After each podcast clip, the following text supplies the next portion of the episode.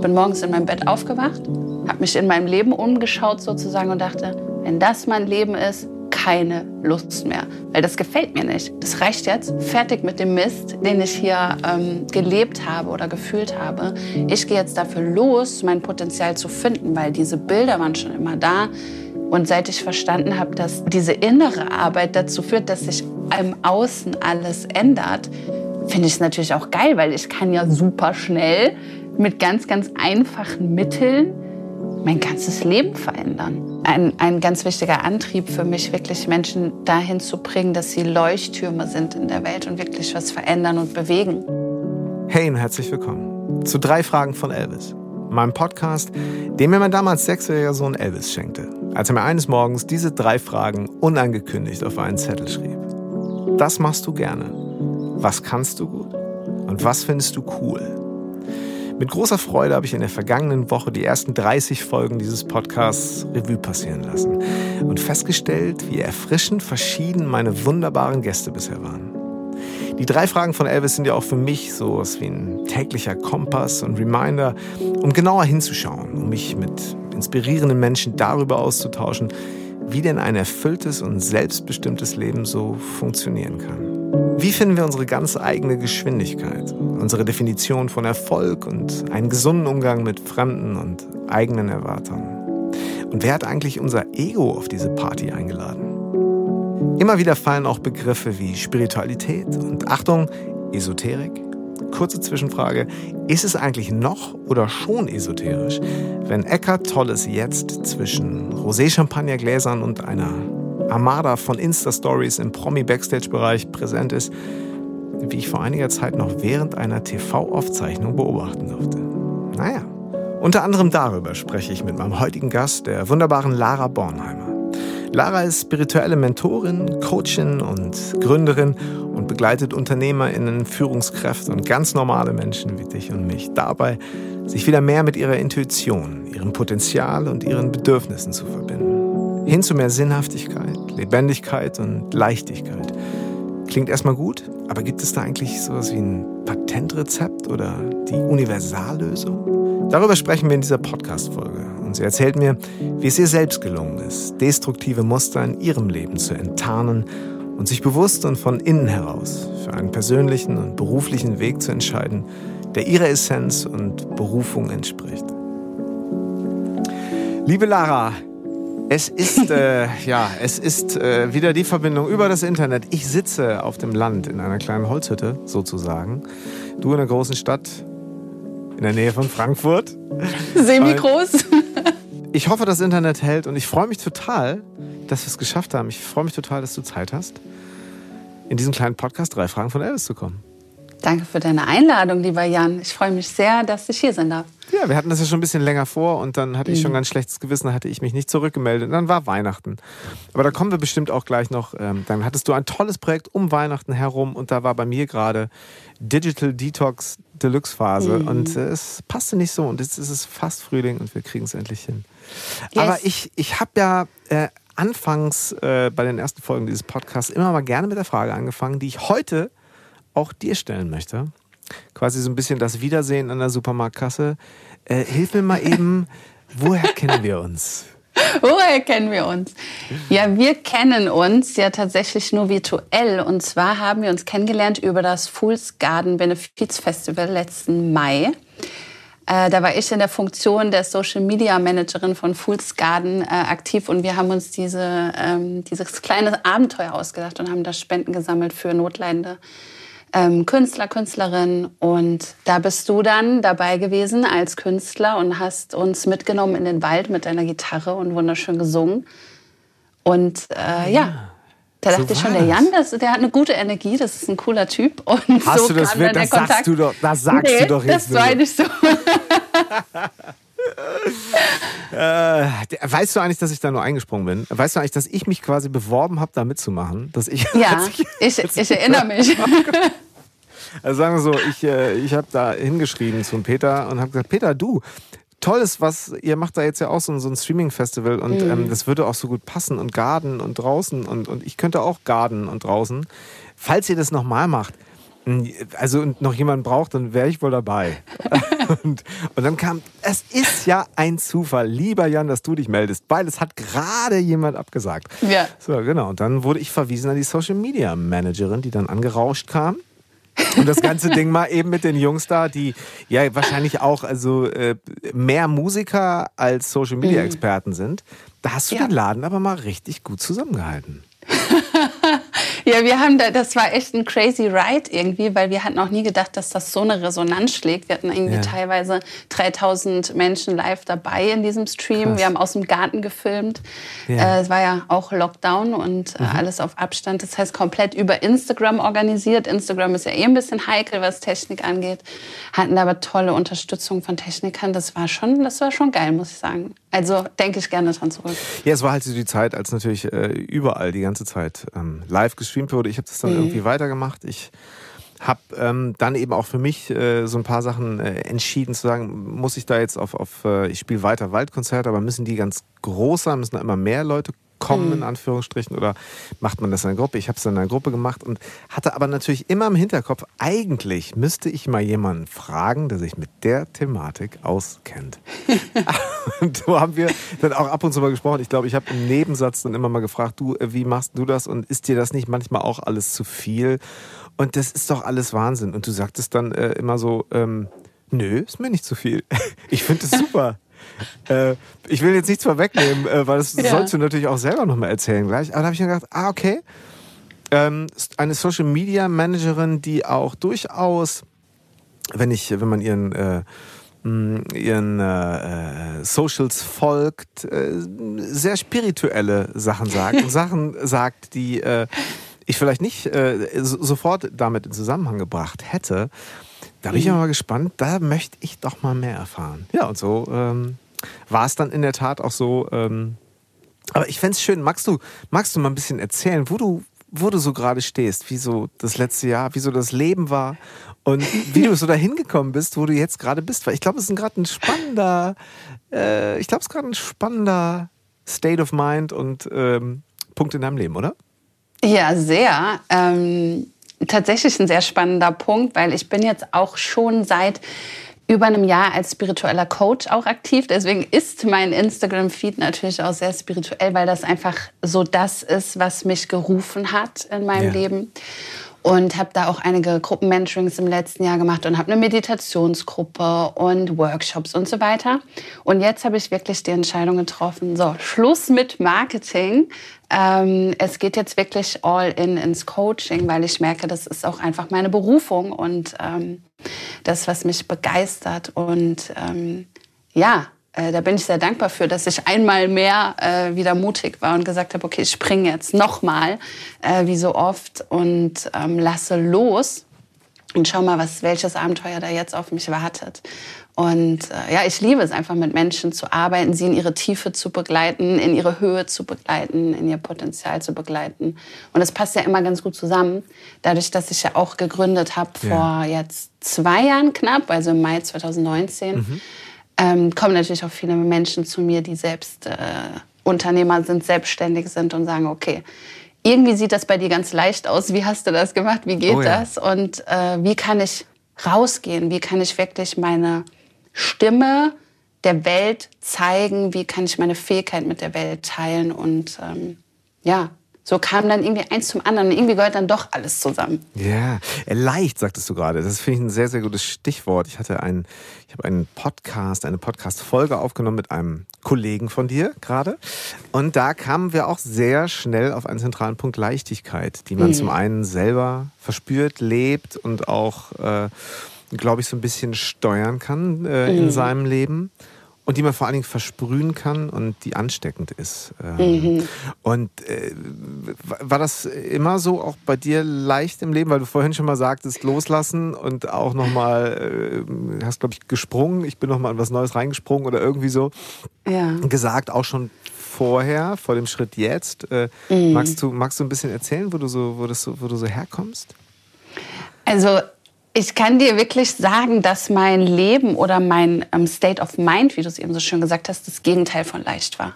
Also eine meiner meine Mentorin hat mal vor ein paar Jahren zu mir gesagt, sie sind schwer wie ein Stein.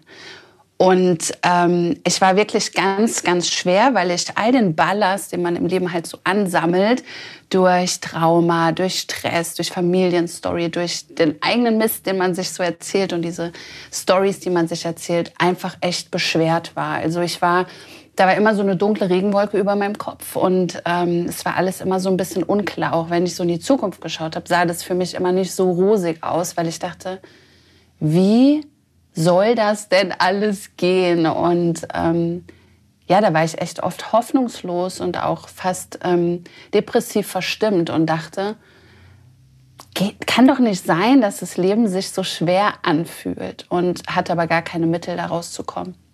Und dann kam irgendwann so die Erkenntnis, das war im Februar 2018, also auch noch gar nicht so lange her, nee. dass ich wirklich so, das war wie so ein Erwachensmoment. Ich bin morgens in meinem Bett aufgewacht habe mich in meinem Leben umgeschaut sozusagen und dachte, wenn das mein Leben ist, keine Lust mehr, weil das gefällt mir nicht. Und nicht im Sinne von jetzt Suizidgedanken, sondern nee, nee, das reicht jetzt, fertig mit dem Mist, den ich hier ähm, gelebt habe oder gefühlt habe.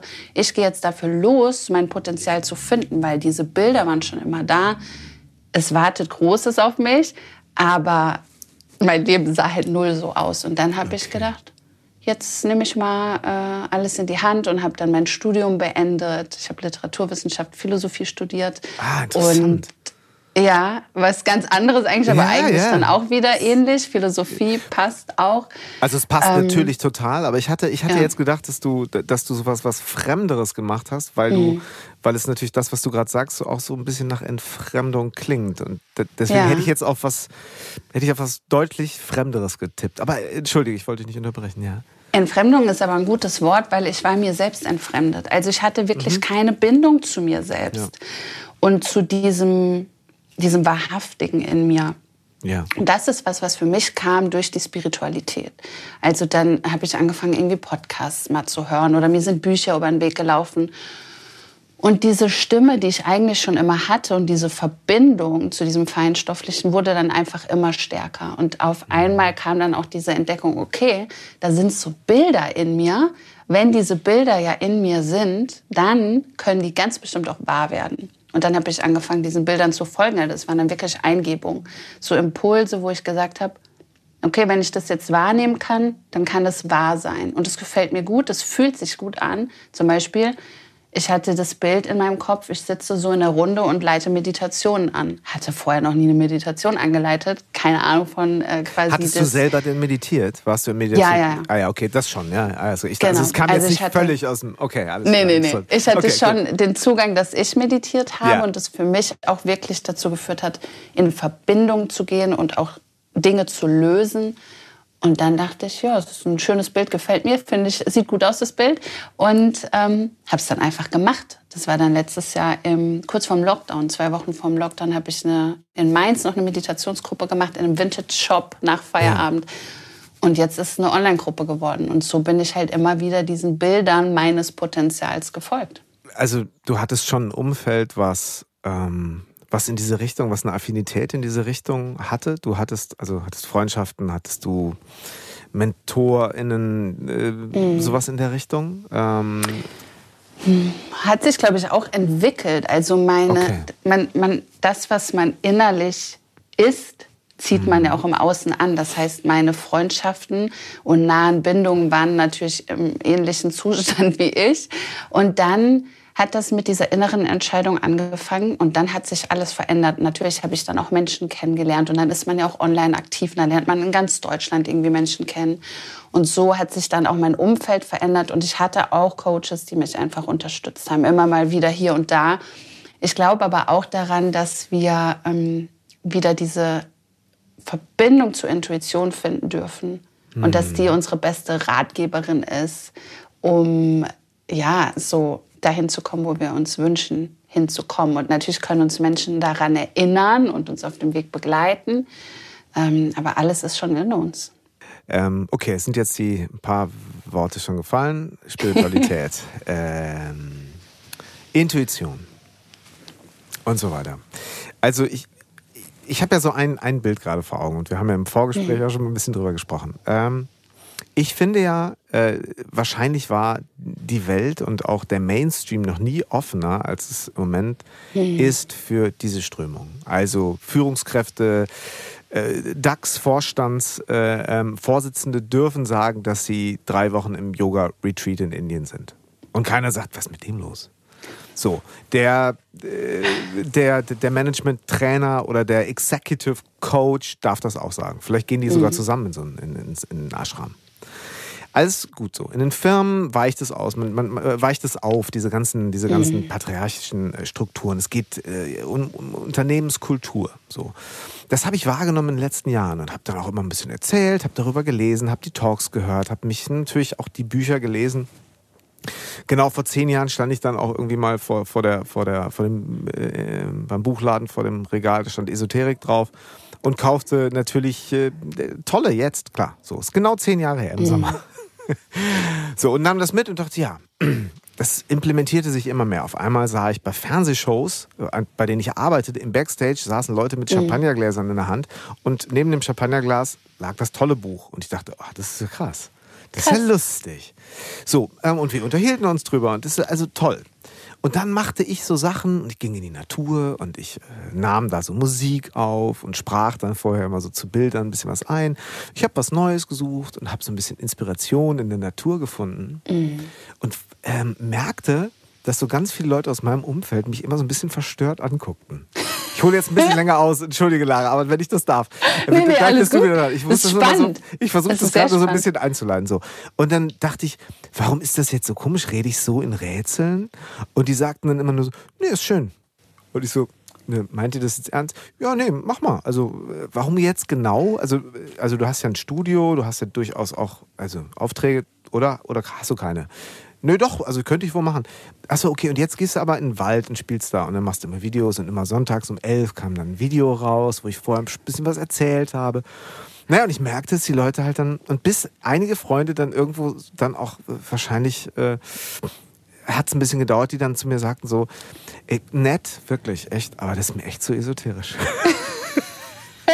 Und ich so gedacht, ja, wir, also wir sind doch alles irgendwie MusikerInnen.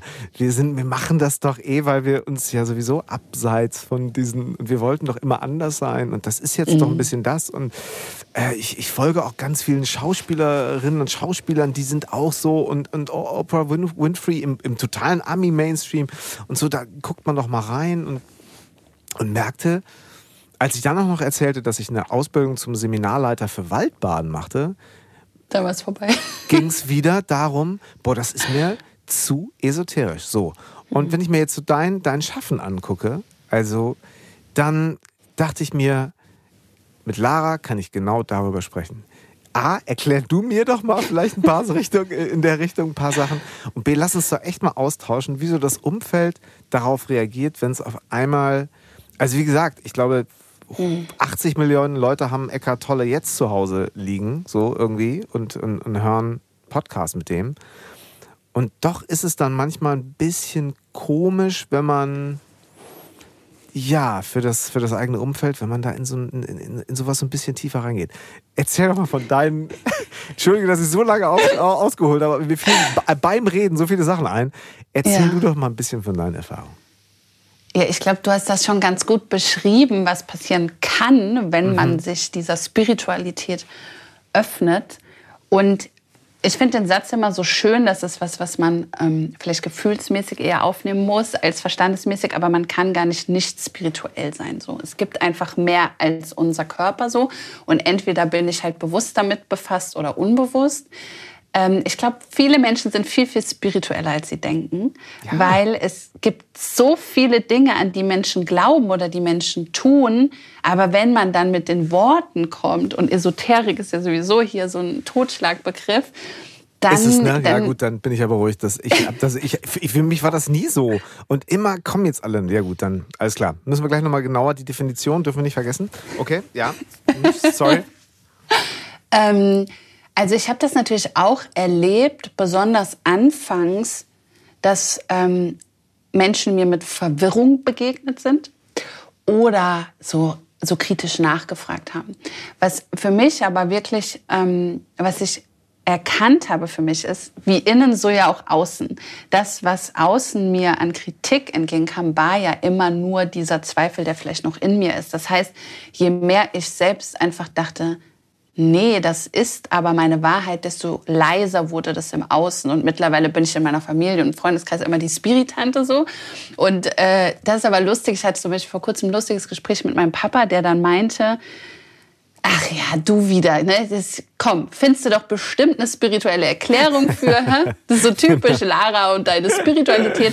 Und dann habe ich zu ihm gesagt, Papa, ganz ehrlich, du bist viel spirit, du bist eigentlich super spirituell, du gibst es halt nur nicht zu, weil der ganz viele Dinge macht und glaubt, die eigentlich total spirituell sind, aber er leugnet es halt quasi. Dann muss sag, mal auch Beispiel, sag mal ein Beispiel zumindest, äh, zum, zum Beispiel. Ja. Zum Beispiel, also da war jetzt ein Beispiel, oder das, worum es dann auch so, was ich ihm dann so ein bisschen gesagt habe, ist, ja. mein Opa, sein Vater ist verstorben mhm. äh, letztes Jahr, also vor einem Jahr jetzt. Und dass er zum Beispiel die Erfahrung, er hat irgendwie draußen gesessen und über was Bestimmtes nachgedacht. Und dann ist eine Kerze, die er immer für meinen Opa anzündet, so ausgegangen. Genau in dem Moment, wo er irgendwas über ihn gedacht hat. Und dann hat er quasi so gesagt, ah ja, der Opa hat jetzt mal gerade gegrüßt so und ähm, eine Botschaft geschickt. Ja, und das ist ja eigentlich eine total spirituelle Aussage, Voll. aber er leugnet es. Ja. Aber er musste dann mal schmunzeln. Ja. Ja, und da fällt mir gerade ein Bild ein. Und das ist auch so schön. Aus dieser Generation, wo ja. natürlich da auch. Ähm, also wo einfach andere, die Grenzen schon so ein bisschen gesteckt waren. Man mhm. ist entweder so oder so. Aber da war auch das zum Beispiel eben, wenn in, in eine Form von, ja, der, der verstorbene Opa war immer, hatte immer so ein Faible für Rotkehlchen, die immer mhm. in seinem Garten so quasi auf die Fensterbank kamen. So, und auf einmal stirbt der Opa ähm, und bei uns taucht immer ein Rotkehlchen auf auf einmal und ist bei Krass. uns auf der, auf, der, auf der Fensterbank. Und da, da bin ich gar nicht so drauf gekommen, sondern eher die Generation meiner, meiner Eltern und Schwiegereltern, die sagten, ach guck hm. mal, ähm, das ist aber 20 Jahre her und damals hätte ich das jetzt nicht spirituell genannt und jetzt, wo du es erzählst, sagst ja klar. Aber ich meine, ist denn nicht alles Spirit? Ist nicht alles ja. irgendwie äh, damit auch Spiritualität? Würde ich auch sagen, dass alles Spirit ist. Und das ist ja auch, wenn wir jetzt für alle, die jetzt zuhören und denken, okay, die, was die reden, verstehe ich gar nichts von. Aber das ist ja auch, wir können es ja auch voll auf die wissenschaftliche Schiene bringen. Das ist Quantenphysik. Ja, es ist mhm. bewiesen, dass wir alle uns in einem elektromagnetischen Feld bewegen und dass über diese, diese Schwingung, in der wir sind, diesen Magnetismus Dinge, also feinstoffliche Dinge zu grobstofflichen werden und Materie werden. So. Das ist ja dann klar, dass wir eigentlich Energie sind. Ja. Viel, viel mehr, als dass wir was anderes sind. Mhm. Wir haben es nur durch diese ganze Konditionierung im Geist einfach anders gelernt. Und wir denken, die Realität ist eben das, was wir sehen. Was ja auch dafür spricht, jeder sieht was anderes. Also das mhm. ist ja auch so, was ich sehen will, das erscheint mir auch jede Wahrnehmung ist individuell und alles ist irgendwie auch ein Teil so des großen Ganzen. Und davon gibt es halt viele Facetten und Perspektiven. Also für alle, die jetzt irgendwie noch denken, kann ich nichts mit anfangen, kann man auch in die Quantenphysik gehen oder in die Neurowissenschaften, die diese Spiritualität und das, was Meditation zum Beispiel auch mit uns macht oder diese mhm. Bewusstseinserweiterung dadurch wirklich wissenschaftlich erklärt. Und ich glaube, ja. dann kann man einfach nicht mehr sagen, nee, das ist Humbug. Wichtig ist nur, mit welchem oder was der Schlüssel ist, ist auch mit welchem Wording gehe ich da rein. Ganz, ganz, ganz interessant. Also vor allen Dingen in welchem Kontext, ne? Also du sprachst ja. von die Spiri-Szene und die Spiri-Bubble, das ist auch so ein herrlicher Begriff, der natürlich dann immer, der allerdings auch, muss ich sagen, mm, und da sind ja eben auch diese, diese, diese Grenzen so fließend. Ich sagte das ja mhm. eingangs von dem, von dem Vorstandsvorsitzenden, der ganz mhm. klar sagt, ja natürlich ist Meditation ein zentraler äh, ein zentrales, äh, ähm, hat einen zentralen Platz in meinem mhm. Leben bekommen. Und äh, ich, äh, äh, das ist jetzt ähm, nicht aktiv oder ich nenne es nicht aktiv Burnout-Prophylaxe, auch wenn es das vielleicht ist, sondern mhm. es ist für mich sogar auch eine, eine, eine Möglichkeit, noch wesentlich fokussierter zu arbeiten. Ja. Gut, das würde jetzt vielleicht zu weit führen, aber was ich eigentlich sagen wollte ist, ähm, wenn es in den Lifestyle-Bereich geht, so, also wenn man jetzt zum Beispiel sagen würde, wie gesagt, ich bin immer noch, ich habe im Hintergrund immer noch so die Leute, die vor mir stehen und sagen, nee, finde ich echt grundsätzlich gut, was du machst, aber das ist mir zu spirituell. dann würde ich die halt, äh, frage ich den ab und zu, äh, wie ist so Meditation? Ja, ja, mache ich. Mhm. Headspace-App. So, ich sag, klar. Und dann wird er auch so, eine, spüren wir da rein und lassen die Gedanken nicht bewerten. Spür da noch mal rein. Ich sag, also wenn du das jetzt mal so schwarz auf weiß einfach so sagst, würde ich sagen, würde ich, hätte ich jetzt vor zehn Jahren gesagt, das ist aber ganz schön esoterisch. Ja, nee, aber das ist ja Meditation. Sag, ja, genau. So, und jetzt erklär mir mal, wo, wo, wo ist der Unterschied? Ich glaube, ähm, du erzählst ja auch von der Veränderung, wenn man ja. selber für sich so eine, so eine Lösung von Dingen, wo man, so habe ich dich eben verstanden, wo man sagt, ey, das hört nicht auf. Was ist denn los? Das hört irgendwie mhm. nicht auf. Ich muss, nee, so nicht mehr. Mhm. Und ähm, äh, wenn man für sich diese Lösung gefunden hat und auf den Weg geht, ähm, wie viel missionarischer Gedanke ist dann dabei? Also auch Leuten dann zu entgegnen mhm. oder zu sagen, hey, du weißt es nur noch nicht. so diese, weißt du? Ähm, ja. Ich habe echt aufgehört, Menschen zu missionieren. Ja. Und weil das ist nämlich ganz oft ein verstecktes Helfersyndrom, was ich auch hatte, dieses, okay, ich will die ganze Welt retten. Also ich will immer noch die Welt retten. Das will ich immer noch äh, so festhalten als Lebensstil aber dass man erstmal anfängt, in sich Selbstverantwortung zu übernehmen. Und für alle, die auch sagen, okay, mag ja schön und gut sein für dich, aber für mich funktioniert das nicht. Oder was habe ich davon?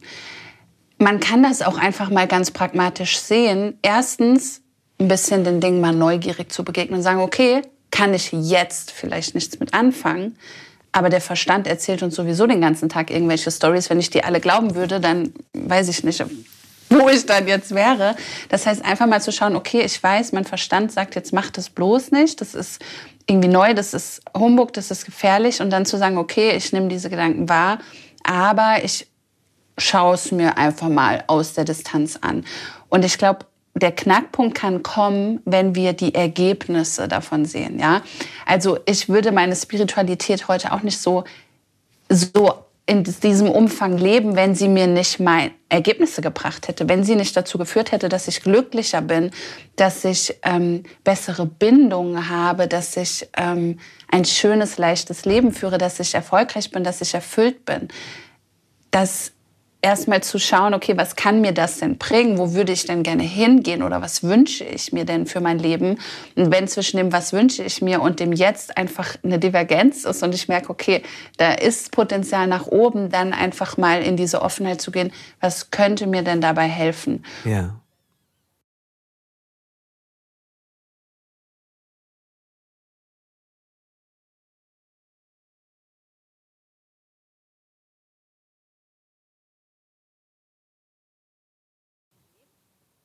Und dann kommen Gelegenheiten, Chancen, Menschen, die ähnlich sind oder die dir genau diese, diese Tür öffnen, die du gerade brauchst. Und das ist für mich der Beweis gewesen, ja, anscheinend ist da was dran an dieser ganzen Spiritualität, weil mein Leben hat sich ja wirklich zum Besseren gewendet. Und was ich natürlich vor allem daran merke, dass ich glücklich bin und mhm. dass ich abends im Bett liege, nicht schweren Herzens, sondern sage, okay, selbst wenn es mal ein schlechter Tag war. Aber mein Herz ist leicht, weil ich mir nichts vorzuwerfen habe. Ich habe versucht, mein Bestes zu geben. Ich habe die Konflikte, die mir begegnen, gelöst und ähm, das ist auch was, was ich nochmal voll, voll gerne betonen möchte. Spiritualität bedeutet nicht wischiwaschi, äh, ja. alles ist schön, rosig, positiv und ich rede mir die mhm. Welt schön. Spiritualität bedeutet für mich im ersten Schritt mal wirklich harte Arbeit mit dem inneren Trauma, mit dem inneren, mit den Glaubenssätzen, die man hat und mit diesem ganzen Schmerz. Das ist auch mhm. Schattenarbeit. Das ist wirklich auch dieses in der Psyche arbeiten und Dinge transformieren. Oh, und ja. das vergessen viele und deswegen dieses Spirit-Bubble, da gibt es halt auch viele, die das eben nicht tun und deswegen verstehe ich auch, warum es da viele Vorurteile gibt und es gibt auch viele Coaches, die irgendeinen Mist fabrizieren, aber das gibt es in jeder Branche. Eben. Ähm, es ist erstmal wirklich, ja, dieses, dieser psychologische Faktor, dass man mit sich und seinen eigenen Anteilen, verletzten Anteilen, seinen, seinem inneren Kind in Kontakt geht und arbeitet. Und dazu nutzt man eben spirituelle Tools und äh, diese Selbstbegegnung und dann, äh, dann wird es richtig spannend. Ja. Ich meine, wir können ja vielleicht noch mal ganz kurz äh, auch auf den Marketingbereich. Ne? Mhm. Also du hast äh, Menschen dabei, geholfen, äh, ihr Social Media äh, effektiver zu gestalten, damit eben auch ihr Unternehmen effektiver zu gestalten, mhm. sich vielleicht auch als Person, als Marke zu gestalten, sich zu trauen, zu vertrauen. Mhm. Ähm, natürlich äh, geht es da auch, trotz der vielen inneren Arbeit, auch um deren Erfolg im Außen. Ja. Hat es da für dich immer mal so Momente gegeben, wo ich dachte, wo du dachtest, ach, hm, weiß ich nicht?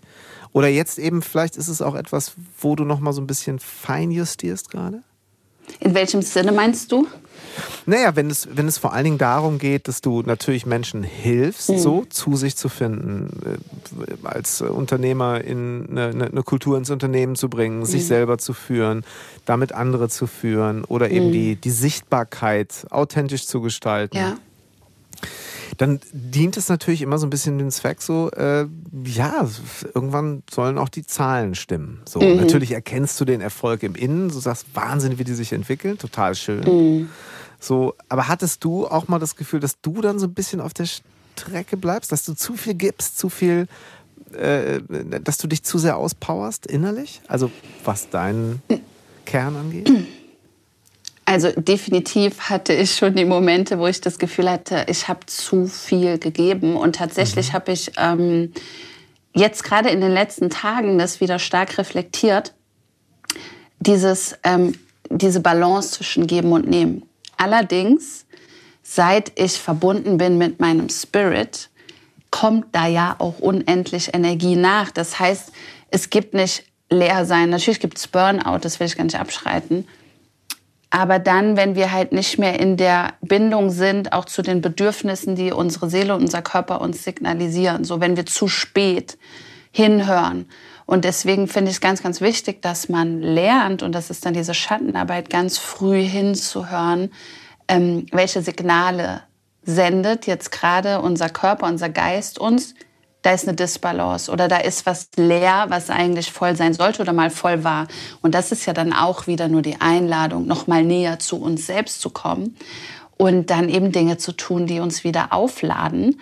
Und ähm, ja, das, was ich auch immer merke, ist, je mehr ich auch wirklich in diesem und meiner Leidenschaft bin und die Dinge gebe, die ich wirklich liebe, also die Coachings mache und mit Menschen spreche oder meine ganzen Live-Talks mache, das gibt mir Stoff. Natürlich gebe ich da ganz viel raus, aber da kommt so viel nach, das macht mich einfach immer, da prickelt jede Zelle in mir, weil das einfach genau das ist, wofür ich hier bin. Und dann ja wird es nur mehr quasi, es wird nicht weniger.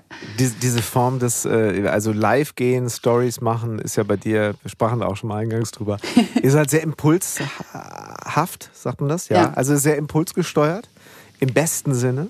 So, äh, eigentlich soll es das ja auch sein, dafür ist mhm. dieses Format ja irgendwie eigentlich auch da. Äh, es ist ja halt ein Live-Sender und keine, mhm. keine produzierte Serie eigentlich, dieses, dieses Instagram, Story Live etc.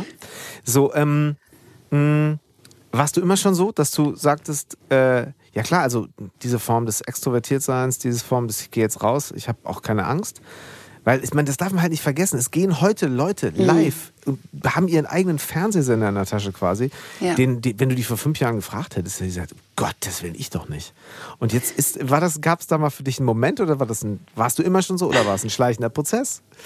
So. Also ich glaube, meine Essenz war schon immer so. Also als okay. Kind war ich zu Hause immer so, immer am Tanzen, immer am Singen und ähm, zwar auch immer ein Mensch, also ich war auch immer, habe auch eine sehr introvertierte Seite, so dieses Dinge kreieren, Kreativität leben, basteln, malen, bei mir sein, Meditation, das habe ich auch, diesen brauche ich auch als Ausgleich.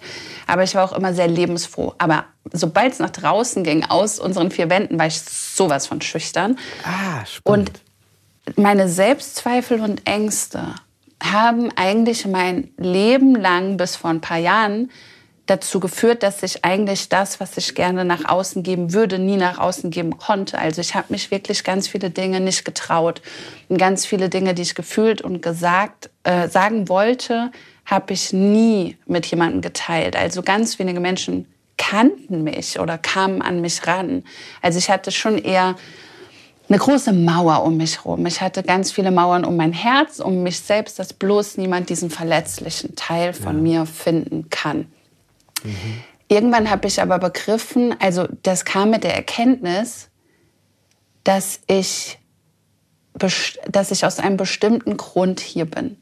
Dass ich nicht zufällig geboren wurde und dass das Leben auch nicht einfach so ein zufälliges Nebenprodukt ist, sondern ein Geschenk, für das wir uns bewusst entscheiden können, was wir antreten. Und diese Reise ist einfach eine Reise der, des sich Erkennens und des Lernens und des Wachsens. Und als ich begriffen habe, okay, ich habe mir das ausgesucht, dann mache ich doch auch das Allerbeste draus, ähm, wurde es leichter, weil ich jetzt weiß, und das ist so was Schönes, weil ich sowas früher niemals hätte sagen oder fühlen können. Es ist wichtig, dass es mich gibt und es ist wichtig, dass ich meine Arbeit mache, weil ich sehe, wie Menschen davon inspiriert werden, auch an sich zu glauben und auch liebevoller zu werden und auch leichter zu werden und eben nicht ja. dieser Bullshit-Story zu glauben, die der Verstand uns erzählt. Und das hat dazu geführt, dass ich damit souverän wurde und das jetzt auch wirklich, und das war auch ein inneres Bild, so dieses auch Moderation oder einfach ähm, in der Öffentlichkeit stehen war ein inneres Bild, was ich mich früher nie getraut hätte, überhaupt nur auszusprechen vor irgendjemandem. Und jetzt ist es eben meine Realität geworden. Spannend. Und ähm, also meine allererste Instagram-Story, hier noch ein kleiner Fun-Fact, die habe ich auch noch, die habe ich mir wirklich äh, abgespeichert für alle Leute, die mir nicht glauben, dass ich auch mal Angst hatte. Ich habe wirklich so richtig gezittert mit dem Handy, das ganze Bild hat gewackelt. Da war ich... Ähm, habe ich angefangen mit Social Media Management in einem Start-up, in einer Eventagentur, bevor ich selbstständig wurde. Da, ist, da war schon dieses, ich will das, weil das Bild schon da war, aber ich war total noch total ängstlich und das war dann was, was halt in den letzten zwei Jahren entstanden ist und wo ich einfach auch gesagt habe, nö, habe ich Bock drauf, das mache ich jetzt auch. Mhm. Also ich finde es ganz spannend, vielleicht jetzt auch mal so auf die, auf die Arbeit zu kommen tatsächlich, weil mhm. wenn man jetzt nicht weiß, was du machst, ähm, dann könnte man ja denken, ach, das ist ja schön, dass sie sich, dass sie, das ist ja total wahnsinnig inspirierend. Ähm, aber äh, macht ist jetzt den ganzen Tag eher so Meditation und, und Ayurveda und so angesagt oder arbeitet Lara auch? Weil ich, ich glaube, du arbeitest sehr viel und auch gerne. Aber ja. jetzt, erzähl doch mal, wie sich, wie sich so eben auch in, du sagst immer zwei Jahren, also wie sich da so dein, auch dein, dein Arbeitsalltag also, äh, ja, gestaltet und vielleicht auch verändert hat mit der Zeit. Ja, Lara arbeitet tatsächlich. Lara ist ein Workaholic. ja, ich wollte es nicht so sagen. ähm, ich kreiere einfach unfassbar gerne. Und da achte ich aber heute schon darauf, dass ich aus der Fülle kreiere und nicht aus dem Mangel.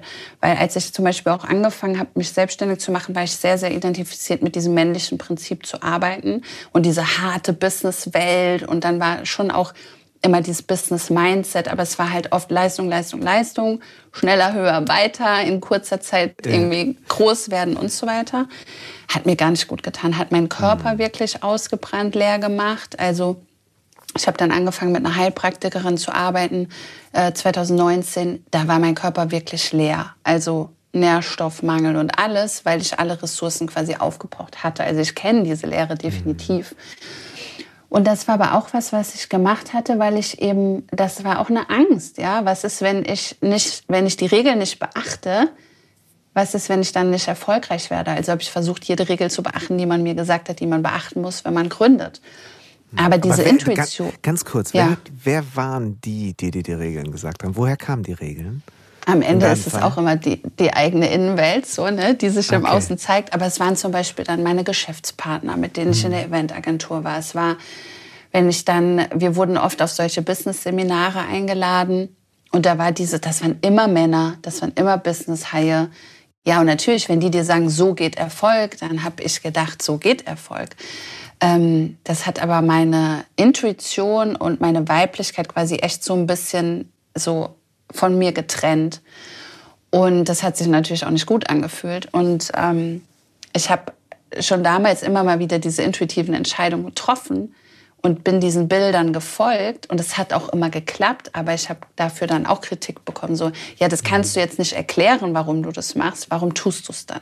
Ja, aber es funktioniert ah, ja. Okay. Und das habe ich mir dann irgendwann erlaubt, diese intuitiven Arbeiten zu folgen, weil ich einfach immer so viel gelernt habe und immer so coole Leute kennenlernen durfte und auch das einfach immer gut gegangen ist, dass ich dachte, ich darf mir das jetzt noch mehr erlauben. Und ähm, ja, diese Ängste, die mich auch in bestimmten, so mein Potenzial quasi unterbunden haben, da habe ich dann irgendwann die Entscheidung getroffen, ja, ich sehe die Angst, aber ich bin mehr als diese Angst und gehe da jetzt durch. Und das war jetzt was, was ich auch, also auch diese spirituellen Fähigkeiten, dieses spirituelle Arbeiten ist was, was ich mir erst erlauben musste. Und vor einem Jahr äh, habe ich noch gesagt, nee, nee, also ganz so klar kann ich jetzt nicht öffentlich sagen, was ich hier mache. Die denken ja, ich bin verrückt. Aber mittlerweile denke ich, ich finde es ziemlich cool, verrückt zu sein, weil mir geht es ziemlich gut damit und ich erlebe ziemlich coole Sachen. Also bin ich halt verrückt von mir aus. Ähm, das ist auch nur ein Label, was der Verstand ja. den, den, Sachen gibt. So. Also eben sagtest du ja so halt wie, äh, das waren halt dann immer so die eher konservative Fraktion der Männer, mhm. die dann halt sagten, so geht Erfolg. Ja. Hat es denn jemals da auch mal ein, war es denn jemals Teil eines Seminars auch mal zu fragen, was ist eigentlich Erfolg und wie definierst du Erfolg? Hat es wahrscheinlich nicht gegeben, oder?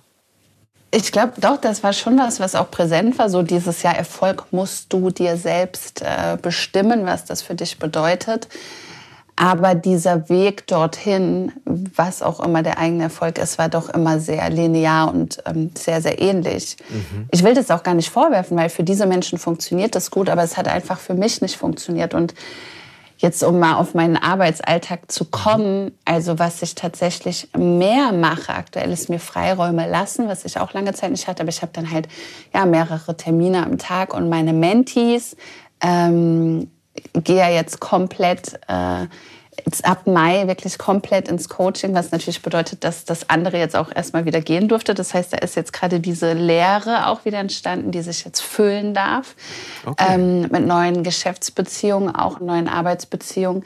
Aber es ist natürlich auch ganz ehrlich, also es ist jetzt auch keine Zauberei. Natürlich sitze ich auch vor meinem Laptop und mache drei Stunden irgendwelche Designs äh, für Instagram, für meine Facebook-Gruppen, für dieses und jenes, schreibe Texte, überlege mir Konzepte. Ähm, schneide Podcasts. Also ich habe Arbeit zu tun. Ich muss auch meine Steuer machen so und Belege sortieren, Excel-Tabellen füllen. Auch spirituelle Menschen müssen ja. ihre Steuer machen. Das hätte ich nicht gedacht. Ich dachte, Aber das, das ist auch befreit davon.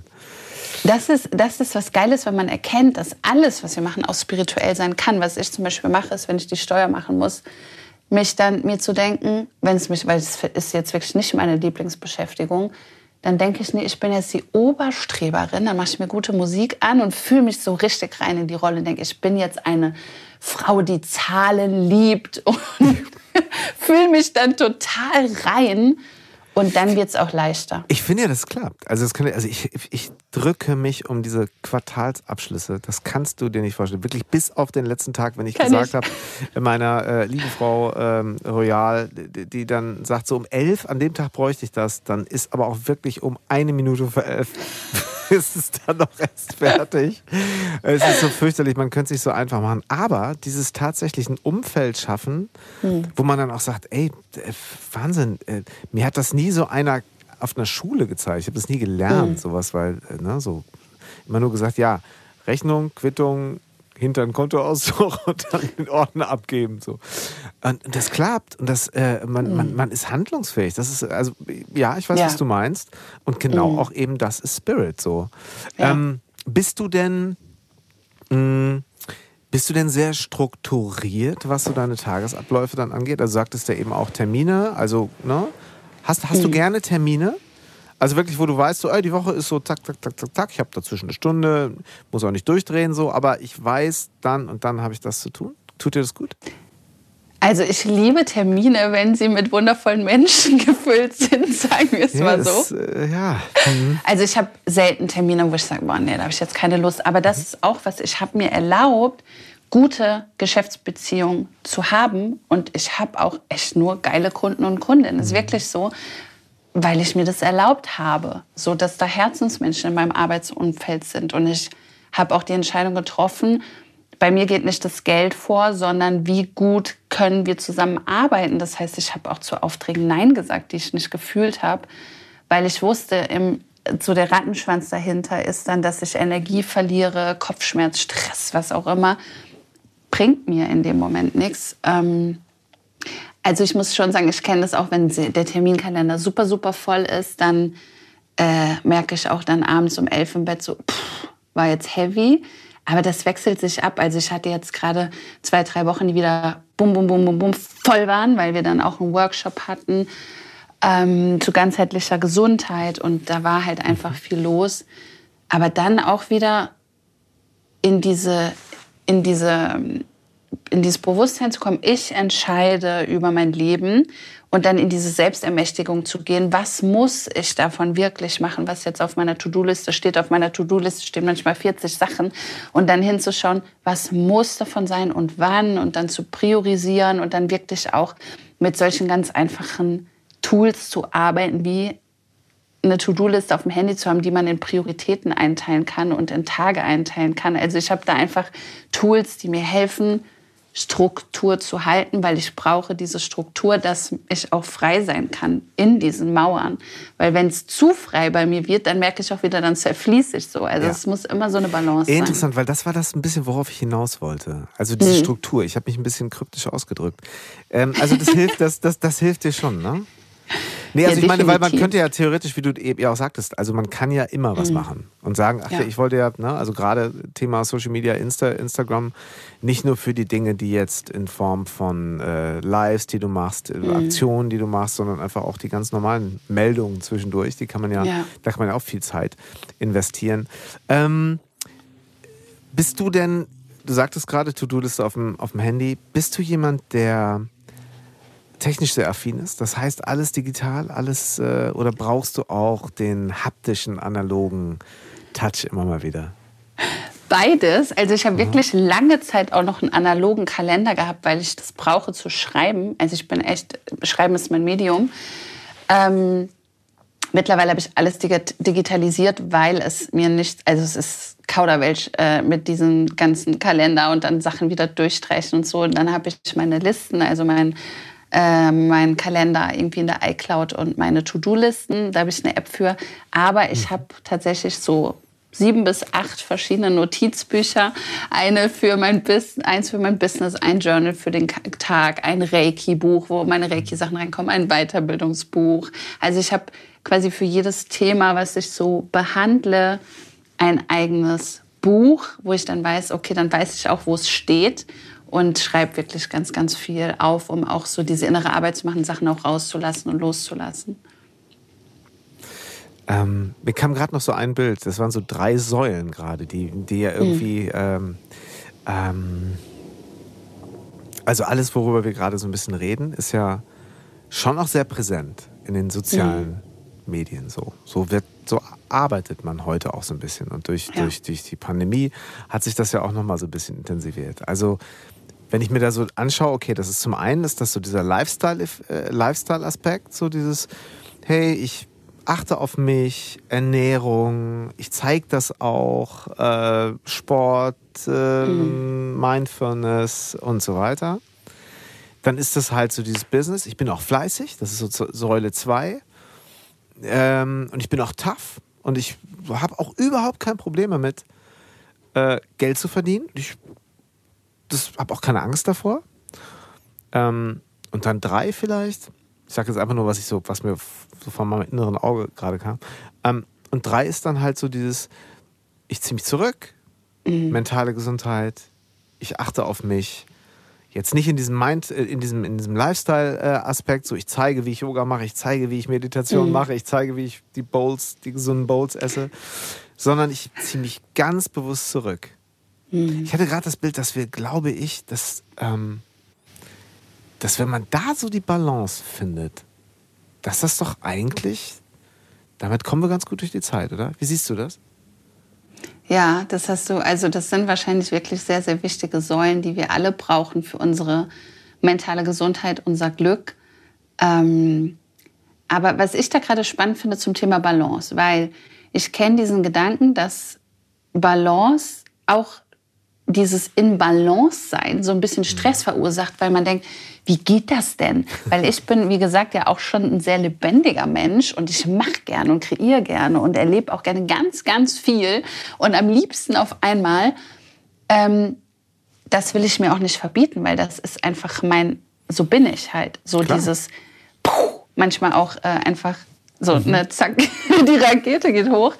Ähm, Balance entsteht immer nur im Rückblick. Und das hat mir so viel Erleichterung verschafft, weil wir nicht, es nicht darum geht, in jedem Moment in Balance zu sein, also immer auf diesem Nullpunkt zu sein, sondern zurückzuschauen quasi auf die letzte Woche, den Tag oder was auch immer oder das Jahr und zu schauen, wie oft war ich im High, wie oft war ich im Low und kommt das dann im Rückblick auf Null und dann wenn es viele Highs waren, natürlich geil. Okay, was hat man gemacht, dass man oft ähm, weit oben war vom Gefühl. Und wenn da viele Lows waren, sich dann zu fragen, okay, und was darf ich jetzt optimieren, dass es mir besser geht, dass ich mehr im Rückblick auf die goldene Mitte komme. Und das hat mir geholfen, mir weder das Extrem nach oben noch nach unten zu verbieten, weil es gibt halt bei jedem Menschen und auch bei jedem Mindfulness-Experten Tage, da will man am liebsten im Bett liegen und denkt, mein Leben ist kacke, gefällt mir nicht, ich bin unglücklich. Das ja. ist normal. Voll. Das gehört dazu. Aber meine, ne, Thema Selbstoptimierung ist ja mhm. auch im Moment, finde ich, sehr, sehr präsent. Und es gibt auch wirklich tolle Leute, ja. die da was Tolles zu, zu sagen haben.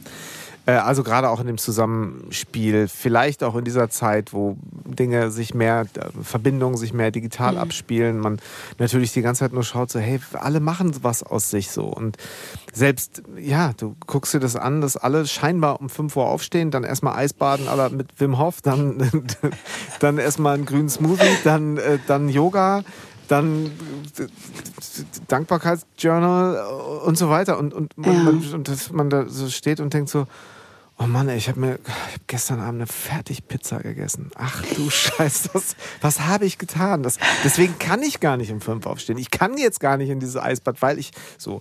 Und ähm, äh, es gibt ja auch einige Experten, die sagen, boah, mhm. da kann man ganz schön in die Falle laufen gerade. Mhm. Äh, ist, wie ist das so, ähm, also auch bei deinen Mentees und Coaches, die du so mit denen, die du so begleitest, wie äh, was äh, ähm, wie ist da so euer Weg gerade äh, durch diese, ja, durch diesen Druck, der auch durch Social Media und, und durch das Außen so aufgebaut wird? Also was mir da als erstes kommt, ist aufhören, sich zu vergleichen, weil ganz ehrlich, jeder kocht mit Wasser. Und ich kenne ja auch jetzt so ein paar Menschen, das, was man auf Social Media zeigt, ist ein Bruchteil dessen, was in einem Leben passiert. Mhm. Und natürlich pickt man sich die Dinge raus, die inspirieren sollen oder die ein bestimmtes Bild aufrechterhalten sollen. Aber ich finde es auch wichtig, dass wir wirklich alle uns so ein bisschen an die eigene Nase packen und wirklich wieder ehrliche Gespräche führen.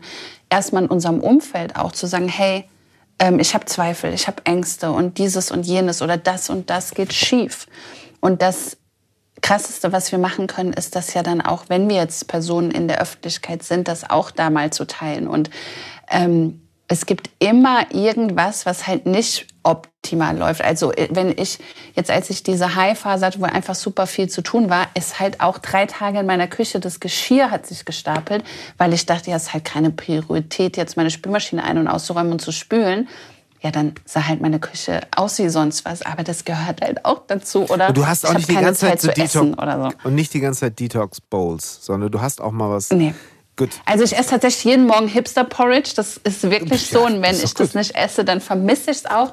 Ja, Aber ich habe super oft keine Zeit und Lust, mhm. zum Beispiel zu kochen. Mhm. Ich esse zwar sehr gerne gesund und das ja. brauche ich auch. Und wenn ich jetzt, ich esse keine Fertigpizza, das äh, jetzt auch nicht. Aber dann ich auch ich halt nicht. Ich natürlich auch nicht. um Gottes. Das war doch nur so ein Beispiel. Das war doch nur, das war nur dahingesagt. Nee, ey, kann man machen, habe ich auch schon gemacht. Aber ich achte da schon drauf, irgendwie meinem Körper gute Sachen zuzuführen. Aber dann bestelle ich mir halt dreimal in Folge was im Restaurant und das ist Standard bei mir. Also ja. da muss ich niemanden Kopf machen und ich komme auch oft nicht zum Sport. Ja, dann gehe ich halt eine Runde um den Block so. Also da auch zu gucken, dass man nicht so, äh, nicht so hart zu sich selbst ist und ähm, dass man auch seinen eigenen Weg darin findet. Ich bin zum Beispiel ein absoluter Abendmensch. Ich stehe halt nicht um 5.30 Uhr auf, weil dann habe ich nur fünf Stunden geschlafen. So, es bringt dann auch nichts. Ähm, da auch ein bisschen gelassen mit sich zu werden ja. und zu schauen, was tut mir denn gut. Ja. Ähm, du, mm, vielleicht noch mal so ein bisschen zu deinem, zu deinem neuen Programm. Wie gesagt, mhm. wo du jetzt ab, ab Mai so, so, so richtig voll rein startest. Ist es für dich eher so ein ähm, im, im, Mentoring, Coaching ähm, eher so ein, so ein Eins zu eins oder ähm, arbeitest du mit, mit, mit Gruppen? Äh, was ist so, was hast du davor? Also ich arbeite tatsächlich am allerliebsten eins zu eins, weil die mhm. Ergebnisse natürlich dann auch auf einer ganz anderen Ebene passieren, wenn ich wirklich in die Story mit den Menschen gehe ähm, und sie dort abhole, wo sie jetzt gerade sind. Ja. Ähm, weil ich eben oft auch mit Menschen arbeite, die schon dazu committed sind, erfolgreich zu sein. Ja, also die sagen, okay, ich habe hier ein Business oder ich will eins starten, die schon High Performance anstreben oder sogar leben in einem bestimmten Bereich. Wenn jetzt wenn ich jetzt mit einem Sportler arbeite, der natürlich jetzt äh, schon Leistung bringt und auch bringen will, aber da ist halt dieses, okay, und dann die Innenwelt ist aber nicht in Balance zum Beispiel. Und was kann denn passieren, wenn ich wirklich erkenne, ich bin eine Seele in einem Körper und ich habe hier vielleicht eine Aufgabe. Was passiert denn dann mit diesen Menschen, wenn die das begreifen? Und dann geht es halt so richtig rund. Und das ist auch so eine meiner ein, ein ganz wichtiger Antrieb für mich, wirklich Menschen dahin zu bringen, dass sie Leuchttürme sind in der Welt und wirklich was verändern und bewegen. Deswegen ist eins zu eins das, was ich schon sehr, sehr liebe. Ich habe auch schon mit Gruppen gearbeitet, kommt bestimmt auch mal wieder. Ja. Aber ich arbeite schon äh, meistens wirklich im eins zu eins Setting, weil jeder Mensch braucht auch andere Dinge und ähm, kommt woanders her.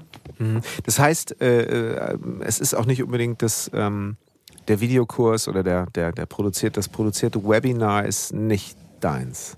Ich habe gar nichts vorproduziert tatsächlich. Ich habe auch bisher noch nicht den Drang verspürt, jetzt einen Online-Kurs zu machen. Ich glaube, solche Mischformen zwischen Online und eins zu eins und so, das kann auch funktionieren.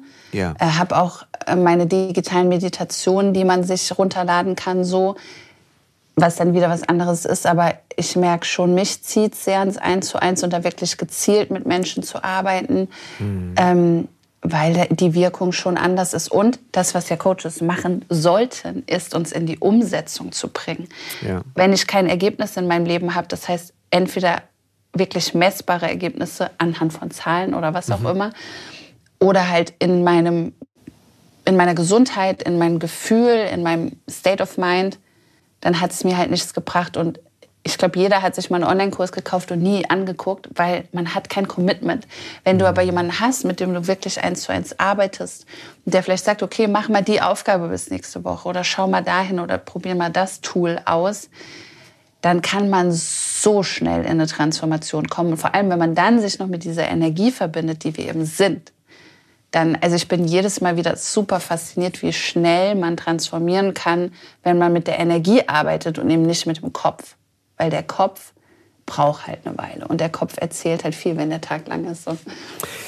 Ja, und also was, welche Erfahrung ich so gemacht habe, ist, dass es einfach so wichtig ist, ähm, immer wieder, glaube ich, als, als, als Coach oder vielleicht eben auch als jetzt mal Begleiter, das kann eben mhm. auch im, im, im halb privaten Bereich sein, im freundschaftlichen ja. Bereich, wo man, wo man eine Stütze sein oder auch sowas wie ein Berater sein kann, jetzt mal so ganz mhm. äh, ähm, altmodisch, ähm, dass man halt zwar seine eigene Geschichte als Inspiration hat für sich und auch weiß, woher kommen Dinge bei mir, aber mhm. eben immer erkennt, dass es ein wirkliches Individuum äh, ist, mit dem man da dann arbeitet. Ja. Äh, und ich sehe halt eben die große Gefahr zu sagen, ja, habe ich rausgefunden, das ist mein äh, Fünf-Punkte-Plan und mhm. das machst du jetzt und dann ist, ja. äh, wird sich dein Leben verändern. Das finde ich, wenn ich das manchmal so lese in Angeboten, schon fast so ein bisschen, wo ich zusammenzucke. So. Ja. Ähm, da fällt mir zum Beispiel ein, wenn du jetzt mit jemandem arbeitest und äh, du für dich rausgefunden hast, ach, das mit diesem extrovertiert auf Social Media, das funktioniert für mich echt gut. Zack, die Story rausknallt und hier noch was ins Feed so. Und es kommt jemand und sagt so, oh, ich hab's probiert, aber ich, ich fühle mich da mhm. nicht. So. Dann gehst du doch doch auch ein, oder? Ja, definitiv. Also siehst also du da auch, siehst du da auch eine, eine, eine zweite Seite in dieser, in, in, in, ähm, in, in, in diesen neuen Medien so? Also weißt du, es geht am Ende darum, mein Anspruch ist, Menschen nicht von meiner Meinung zu überzeugen, weil ich habe mein Ego schon so im Griff, dass mein Ego nicht mehr das braucht, die Bestätigung von meinen Mentis zu bekommen, sondern es geht darum, sie in ihre eigene Innenwelt und in ihre Wahrheit zu bringen. Ja? ja. Das heißt, ich mache Angebote so und gebe ihnen Tools und spüre natürlich auch ihre Energie. Ich habe natürlich ähm, meine Fähigkeiten, auch Dinge sehr, sehr schnell irgendwie so äh, fühlen, spüren zu können. Ähm, und dann so zum Kern der Sache zu kommen. Aber dann geht es darum, resoniert das mit dir und ist da was für dich gerade, wo du sagst, ja, stimmt. Wenn jemand vor mir sitzt und sagt, kann ich nichts mit anfangen, vollkommen legitim. Am Ende geht es nicht darum, dass jemand meine Meinung annimmt, sondern seine findet. Die kann gegenteilig zu meiner sein, komme ich vollkommen mit klar. Ähm, und auf Social Media ist das genauso. Manche, manchen Menschen fällt das leicht und manchen fällt das schwer. Ähm, wobei ich auch die Erfahrung gemacht habe, viele, die dachten, ich hatte jetzt zum Beispiel gerade eine Menti, die gesagt hat, boah, ich traue mich nicht live zu gehen und ich traue mich auch nicht, mich in Stories zu zeigen. Die hat immer nur ähm, Zitate in den Feed gepostet, ist aber selbst Coach und ähm, selbstständig. Und ähm, ja, war da super unsicher. Und dann haben wir miteinander gearbeitet und haben, dann sind dann halt auch nicht in diese ganz, eigentlich haben wir gar nicht über Social Media gesprochen und ihr Konzept und ihr Angebot, sondern innere Arbeit und Traumaarbeit aus ihrer Kindheit gemacht die ganze Zeit. Und plötzlich, was so zack, zack, zack, sie wusste, was ist mein Warum, was will ich Menschen geben, was sie in ihrer Geschichte auch plötzlich entdeckt hat. Und dann sagt die so, ja, und jetzt will ich live gehen, weil das ist so wichtig, dass die Welt das weiß. Und dann hat die gar keine Hemmung mehr gehabt und hat einfach losgelegt. Und dann, das ist oft was passiert, wenn Menschen quasi auf den Pfad kommen, der wirklich ihrer ist und nicht mehr irgendwo rumdümpeln, wo sie denken, dass sie das müssten oder das Ego ihnen sagt, nee, nee, da lang, sondern sich wirklich erlauben, sie selbst zu sein. Ja. Und dann fällt das Sprechen darüber auch nicht mehr so schwer. Und ja, nicht jeder ist extrovertiert, geht auch nicht, man muss keine zwölf Stories am Tag posten. Dafür gibt es mhm. auch keine Regel. Am Ende geht es auch um Anziehungskraft und Qualität. Viel, viel ja. mehr als das, was, wie oft wir rausgehen. Ähm, und sich das auch zu erlauben, wer bin ich und wie bin ich und wie kann ich mit dem, wie ich bin, erfolgreich sein, nicht wie die sind. Ja. Also jetzt nach ungefähr einer Stunde Gespräch komme ich jetzt endlich auch mal auf die drei Fragen von Elvis. Nein, es kommen immer mal wieder Kommentare beziehungsweise ich bekomme Nachrichten. Was ist denn das jetzt eigentlich mit diesen drei Fragen von Elvis? Vielleicht nur noch mal auch ganz kurz in dieser mhm. Folge mit Lara äh, noch mal zusammengefasst. Auch da ist es ja quasi ein Mentoring Ansatz meines Sohnes, also meines so Mentors, geil. der halt sagt so, äh, hör mal, mein Freund, ähm, was machst du eigentlich gerne? Was kannst du gut und was findest du cool? Und vor allen Dingen dieses Was findest du cool, muss ich dann immer schmunzeln. Und ich habe es für mich jetzt so über, übersetzt mit Flow. So, wo bist du mhm. wirklich? Und das insofern so stimmig, alle Bereiche oder zumindest für mich erstmal als Hausaufgabe genug Bereiche abgedeckt, an die ich, äh, an die ich irgendwie rangehen kann. Und das ist, ähm, also quasi, ja, äh, er, ist, er ist recht früh ins Mentoring- und Coaching-Business eingestiegen. Cooler Typ. ja, noch kann ich ihm, also er macht mir einen Special Price, noch kann ich ihn mir leisten, Gott sei Dank. Das, ich hoffe, das bleibt dann ein bisschen so. Aber dann, Marmeladenbrot. ja, genau. So, es gibt da so eine neue von Lego Technik, so eine neue Edition, die könnte ich also gut gebrauchen. Oder einen neuen Fußball, neuen Torwarthandschuh. Nein, äh, worauf ich mal hinaus wollte, wir sprechen ja auch mal so ein bisschen über Mentees und Coaches, mhm. Coaching und Mentoring. Ähm, magst du da mal so Gemeinsamkeiten, Unterschiede die Welt vielleicht noch mal so ganz kurz äh, mal so skizzieren, in der du arbeitest? Das ist tatsächlich äh, für mich selbst auch gar nicht so einfach. Ich habe yeah. mich selbst immer Mentorin genannt, weil ich mhm. habe keine Coaching-Ausbildung, kann ich an dieser äh, Stelle auch mal äh, ganz klar sagen. Ich nehme Menschen mit in meine Welt und zeige ihnen die Tools, die mir geholfen haben. Ich bilde mhm. mich natürlich ständig weiter. Ich habe eine Reiki-Ausbildung. Mhm. Ähm, ja, habe Tools, die bei mir funktioniert haben und habe eine, einige Erkenntnisse in meinem Leben sammeln dürfen ähm, und so meine Geschichte. Und da nehme ich Menschen mit Und deswegen habe ich immer gesagt, ich bin Mentorin. Okay. Ähm, für mich war Coach irgendwie ein bisschen systematischer. Mhm. Allerdings werde ich ständig Coach genannt von meinen Mentees und auch oft so äh, angekündigt oder wahrgenommen, weshalb ich mittlerweile dachte, am Ende ist es auch nur ein Begriff. Man kann sich auch Trainer, Trainerin nennen. Mhm. Also für mich gibt es da gar nicht so krasse Unterschiede, sondern in welche Resonanz geht man Manche finden es vielleicht wichtig, das zu unterscheiden.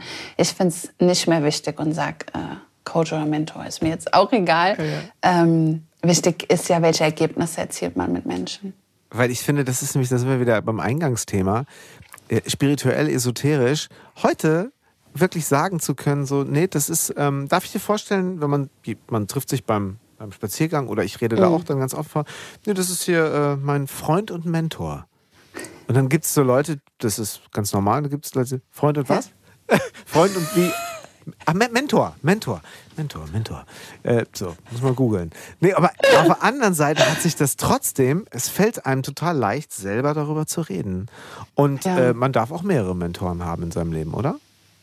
Die einen ja, geprägt also haben, die, die einen so, die, die, die so, und die vielleicht auch nur mal einen Teil, aber eben auch einen wichtigen mhm. oder für einen, einen wichtigen Abschnitt, einen prägenden Abschnitt, mal so Begleitungen sind und oder waren. So, ne? Das ist eigentlich Definitiv. schön, finde ich. Ich finde den, ich finde den Ausdruck, äh, jetzt mal von dem, von, von dem Wording und Ausbildung hin oder her, äh, ähm, also Leben, Leben hat ja auf jeden Fall eine Menge Ausbildung geschenkt, glaube ich. Ähm, aber das würde jetzt zu weit führen. Ähm, ja, das begleiten uns ja immer wieder Menschen, ja, schon unsere Eltern, Familie, Lehrer, Lehrerin, so ja. und äh, es gibt ja auch verschiedene Themen, die einen beschäftigen. Mhm. Und dann holt man sich natürlich auch verschiedene Unterstützung rein. Ja, ich hatte halt irgendwie einen Job über Jahre, da hieß ich Side Coach bei The Voice of Germany, habe ich mhm. gearbeitet. So. Und war Side Coach und Berater. So, so war meine offizielle Jobbezeichnung. Und dann äh, wurde ich immer quasi angekündigt, auch ja, der ist Vocal Coach. Und ich sage, nee, ich bin nicht Vocal Coach. Das war, ich bin da Coach und habe dann auch ganz schnell gemerkt, dass ich kann zwar so ein paar Vocal mhm. Skills mhm. den Talents beibringen und habe dann natürlich auch selber so eine kleine Ausbildung genossen. Und, ähm, aber darum ging es nie. Es ging eigentlich mhm. immer nur darum, ähm, Angst zu nehmen, Freude zu geben, zu bestärken ja. in Dingen, ja die äh, ganz viel mit äh, den, ja, der Sängerin oder dem Sänger zu tun hatten und weniger mit den Erwartungen von außen, mhm. das zu kanalisieren und da zu merken, so, ey, das ist, also es geht so die Sonne auf, nicht nur musikalisch, sondern auch ein Gesicht geht auf einmal auf und das siehst du in der Kamera, du siehst es backstage, du siehst es nach der Show. Ja. Ähm, das war extrem, ähm, äh, äh also fühlte ich mich sehr reich beschenkt. Insofern da war ich dann auch schon Coach. Na gut. Ja. Aber das ist schön, was du sagst, weil ich glaube, das ist irgendwie auch so sowas, dann wird es auch wieder so leichter, irgendwie das einzuordnen, weil am Ende geht es ja wirklich darum, wie bringen wir Menschen näher zu sich selbst und dahin, wo sie hinwollen und in diese Energie, dass sie in ihr Selbstvertrauen. Und die, jeder hat eine andere Technik und seine eigene Geschichte, mit der er dann mit Menschen arbeitet. Aber am Ende geht es immer um dasselbe. Wir wollen irgendwie glücklicher sein und uns selbst ausdrücken. Ja. Es war total schön, immer mit den SängerInnen da zu arbeiten. Und es gab immer so einen Moment, und das war gerade bei welchen, die das ein bisschen sportlicher, ehrgeiziger sahen. Mhm. Und es wurde dann einfach, die Aufregung kam und der Zweifel, ist das alles richtig? Die Tonart, der Song, die, die Stilistik, klappt das alles? Und und dann dieses ähm, vermitteln zu dürfen, äh, weißt du was? Du singst nur für dich. Für keine mhm. Erwartung. Du kannst sowieso auch nur sehr bedingt beeinflussen, wie weit jetzt hier dieser Wettbewerb für dich geht. Weil da, da, ja. daran hängen ganz individuelle Entscheidungen deiner, deiner Coaches zum Beispiel oder eben des Publikums. Mach's für dich, hör dir selber zu. Und dann immer so bei, bei so Leuten, einige waren dann für empfänglich und andere waren halt eher sehr so sportlich. Und du merkst dann ja. Widerstand, so, wie, wie für mich jetzt singen, hey, ich meine, ich will hier, da gucken drei Millionen Leute und dann so merken, nee, stimmt. Oh, ist gar nicht so doof. Mhm. Und das war so gut, äh, weil es so einfach war und auch so war. Ja. Und ich habe das eben selber auch gemerkt, als ich ähm, irgendwann wieder angefangen habe, mal zu sagen, ja, das ist ein Lied, was ich mir durchaus vorstellen könnte, auch mal wieder selber zu singen. Mhm. Ähm, ich wirklich mir mal selber wieder zugehört habe und nicht nur gesagt habe, ja, klingt gut, ist gut gemacht, ist kompatibel, sondern hast du einmal wirklich hingehört? so und hast vielleicht auch mal wahrgenommen, wow, ich hätte Lust, mir das jetzt noch ein zweites und drittes und viertes Mal anzuhören. Das hatte ich ja. aber lange nicht mehr. Und ähm, das äh, ist ein unheimlich gutes Zeichen so. Also ähm, ja. schön. Sag mal, da hast du, ähm, hast du, hast du Bücher eigentlich, die dich so ähm, die dich. Ich habe äh, Literaturwissenschaft studiert, ich habe Bücher. ich wollte sagen, hast du Bücher, wo du sagen willst, okay, alles klar, drei darf ich mitnehmen auf die einsame Insel oder drei dürfen in den ewigen Rucksack? Ähm, nein, du musst es nicht unbedingt äh, beschränken auf drei, aber kannst du sagen, was dich sehr geprägt hat? Also weißt du, was ich auf eine einsame Insel tatsächlich mitnehmen würde? Und das ist jetzt vorbei in deiner Frage, aber ich würde ein leeres Buch mitnehmen und ein eigenes schreiben. Ah, ich wusste, dass du das irgendwie noch modifizieren würdest. Das finde ich natürlich sehr, sehr gut. Das ist ja dann eher vor allen Dingen auch etwas, was wir dann in unserem Rucksack haben, wir deine Leserinnen. Ja. Äh, nein, nein, finde ich, eine super Idee. Aber gibt es da was? Gibt's da was? Also was mich sehr, sehr, sehr stark geprägt hat in meiner Entwicklung oder in meiner spirituellen Entwicklung und auch was so dieses, diese Perspektive aufbrechen angeht, ist es wirklich der Pfad des friedvollen Kriegers hm. ähm, von Dan Millman. Ah ja, genau. Weil ich da plötzlich begriffen habe, unser Geist und die Entscheidungen, die wir treffen, bestimmen, wie wir leben und was wir können. Da gibt es zum Beispiel diesen Part, ähm, wo der Sokrates, der Lehrer von eben Dan, ähm, ein älterer Mann, dem man das jetzt nicht zutrauen würde, plötzlich irgendwie ein Salto rückwärts macht und auf irgendeinen so äh, Dachsims springt. Und ich dachte, ja, krass, weil es ist wirklich nur der Geist, der den Körper lenkt und beeinflusst. Wenn ich mhm. denke, okay, wenn ich älter werde, werde ich gebrechlicher, wird es passieren, wenn ich nicht mitmache, quasi, äh, diese, diese Wahrheit für mich zu finden, dann wird es auch nicht passieren. Das ist zum Beispiel ein Buch, was mich sehr, sehr, sehr stark cool. geprägt hat. Äh, ich überlege gerade, ich gucke hier gerade mal so in, in mein Bücherregal. Es gibt schon viele Bücher, die mich immer wieder begleitet haben. Gerade lese ich ein spannendes Buch von, ach, wie heißt er denn? Irgendwas mit Mumford. Äh, Mindful Athlete. Und da geht es um den Mindfulness Coach, ähm, von Michael Jordan und von verschiedenen NBA-Mannschaften. Oh ja, und das Das ist krass, weil da habe ich echt eine starke Faszination für was, habe ich vorhin schon mal kurz angekündigt, was passiert mit Leistungssportlern und Sportlerinnen, wenn sie in Verbindung gehen mit ihrer Intuition hm. plus begreifen, sie sind ein Vorbild in der Welt und haben sich das ausgesucht, quasi diese Rolle in der großen Öffentlichkeit zu spielen yeah. und das dann zu nutzen Boah, Wenn super. Menschen das begreifen, wie schnell verändert sich dann die Welt. Und ja. das ist so ein, eine Vision von mir, Leistungssportler da auch hinzubegleiten in dieses Innen und in diese neue Perspektive. Und Boah, das super. Arbeitest Hammer. du mit, mit Sportlern gerade auch schon zusammen? Ich habe viele Sportler in meinem Umfeld tatsächlich und ah. da bin ich jetzt gerade auch viel am so Boah, äh, reintesten, antesten. Was passiert zum Beispiel auch, wenn wir Reiki als Energiearbeit nutzen für aktive Regeneration im Sport und eben nicht immer nur in dieser Leistung sind und im Körper, weil mhm. viel mehr als der Körper sind wir eben auch anderes. Ja. Und dann auch äh, ja, über die spirituelle Coaching und Gespräche, mhm. über dieses Mentoring einfach dahin zu kommen, auch in eine innere Gelassenheit und Ruhe zu kommen. Und das gilt für alle Menschen, die Leistung bringen wenn wir uns auch mit diesem, mit diesem Mind verbinden, in diese Achtsamkeit kommen, wirklich so diese Seele widersprechen hören, dann wird das Leben besonders außergewöhnlich und dann wird man wirklich eine Inspirationsfigur, die in einer Anziehungskraft ist, die man meiner Meinung nach nicht erreicht, wenn man jetzt gar keinen Kontakt zur Innenwelt hat oder ähm, eher von Selbstzweifeln regiert wird. Weil wie viele mhm. auch Musiker, Musikerinnen ne, Voll. von Selbstzweifeln bestimmt sind und deswegen irgendwann von ganz oben noch nach ganz unten fallen. Das könnte man vermeiden, wenn sie in diesem Selbstvertrauen wären und in, diesem, in dieser Selbstliebe.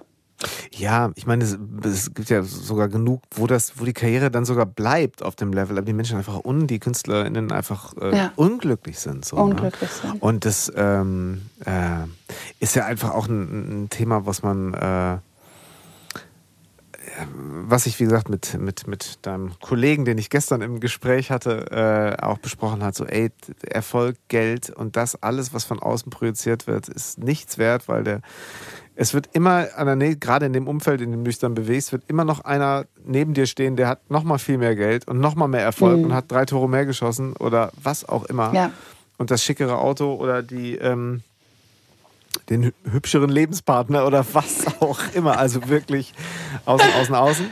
So, und äh, bei Fußball finde ich das halt gut. Ich hatte ja vor kurzem auch Kevin Volland äh, zu Gast, der ja irgendwie jetzt gerade, ja, so ein, ich glaube, der drittbeste Scorer in der französischen Liga ist und da so gerade, also einfach auch eine Konstanz an den Tag legt mhm. und halt auch so ein, so ein so ein Bayer ist, der halt rausgeht und sagt, ja, klar, das ist der Kevin, der hatte diesen Traum auf dem Bolzplatz und dann habe ich durchgezogen und habe ich weiter Geil. und dann gab es auch mal so und habe ich auch mal meine Meinung gesagt und dann bin ich, habe ich gewechselt und dann hatte ich eben auch dieses Etikett, äh, dieses, dieses mhm. Preisschild umhängen, da stand 20 Millionen drauf und das war auch die Ablösesumme, die hat einen Druck gemacht und dann gab es das und dann gibt es einen André Schürle, ich ähm, weiß nicht, ob du, ob du das verfolgt hast, der, der, hat ja auch einen tollen Podcast, finde ich, der mit 29 einfach als Weltmeister und international gespielt und sehr erfolgreich und hochgespielt, wichtige mhm. Tore geschossen, der mit 29 sagt, nee, das, was Fußball mal für mich war, diese Leidenschaft mhm. und so, das ist es einfach nicht mehr. Und deswegen suche ich jetzt was Neues und gehe auch sehr Geil.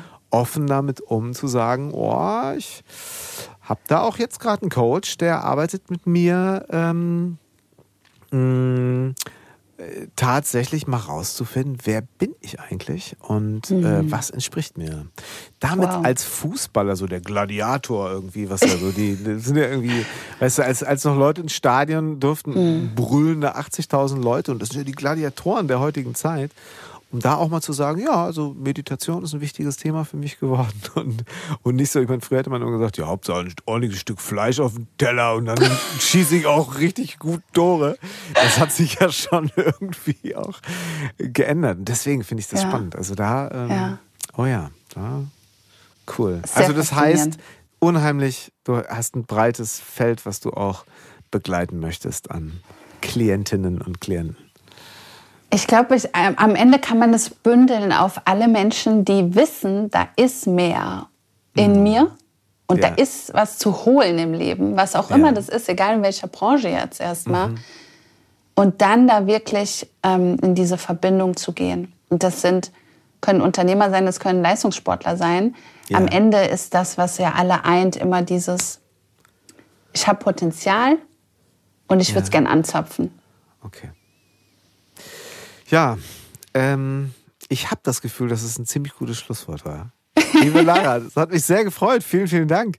Ich packe natürlich alles in die Show Notes, was es äh, so über dich an Infos gibt. Und das stimmen wir natürlich auch nochmal ab gleich.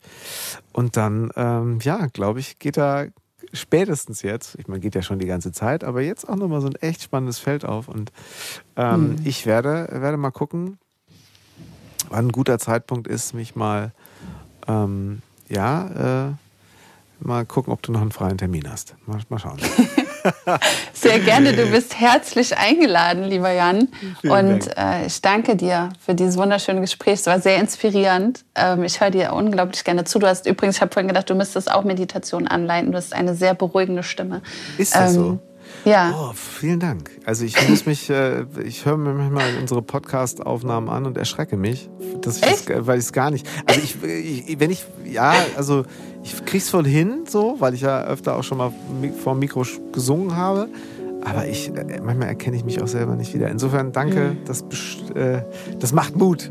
und das ja, ist sehr angenehm. Ja, das, das, freut mich. Vielen Dank. Na, wir bleiben in Kontakt und ähm, ich drücke dir einen Daumen für alles, was kommt und äh, wir, wir hören uns in Kürze. Alles Gute. Danke von Herzen. Das war drei Fragen von Elvis.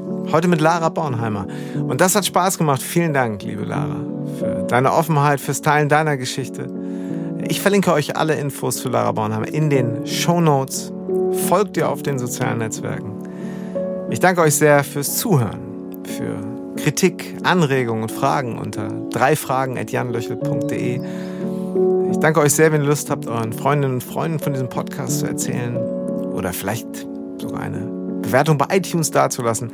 Ihr wisst ja, dann finden uns vielleicht noch die oder der eine oder andere mehr, die es interessieren könnte. So oder so hören wir uns nächste Woche, wenn es heißt Drei Fragen von Elvis. Danke fürs Zuhören.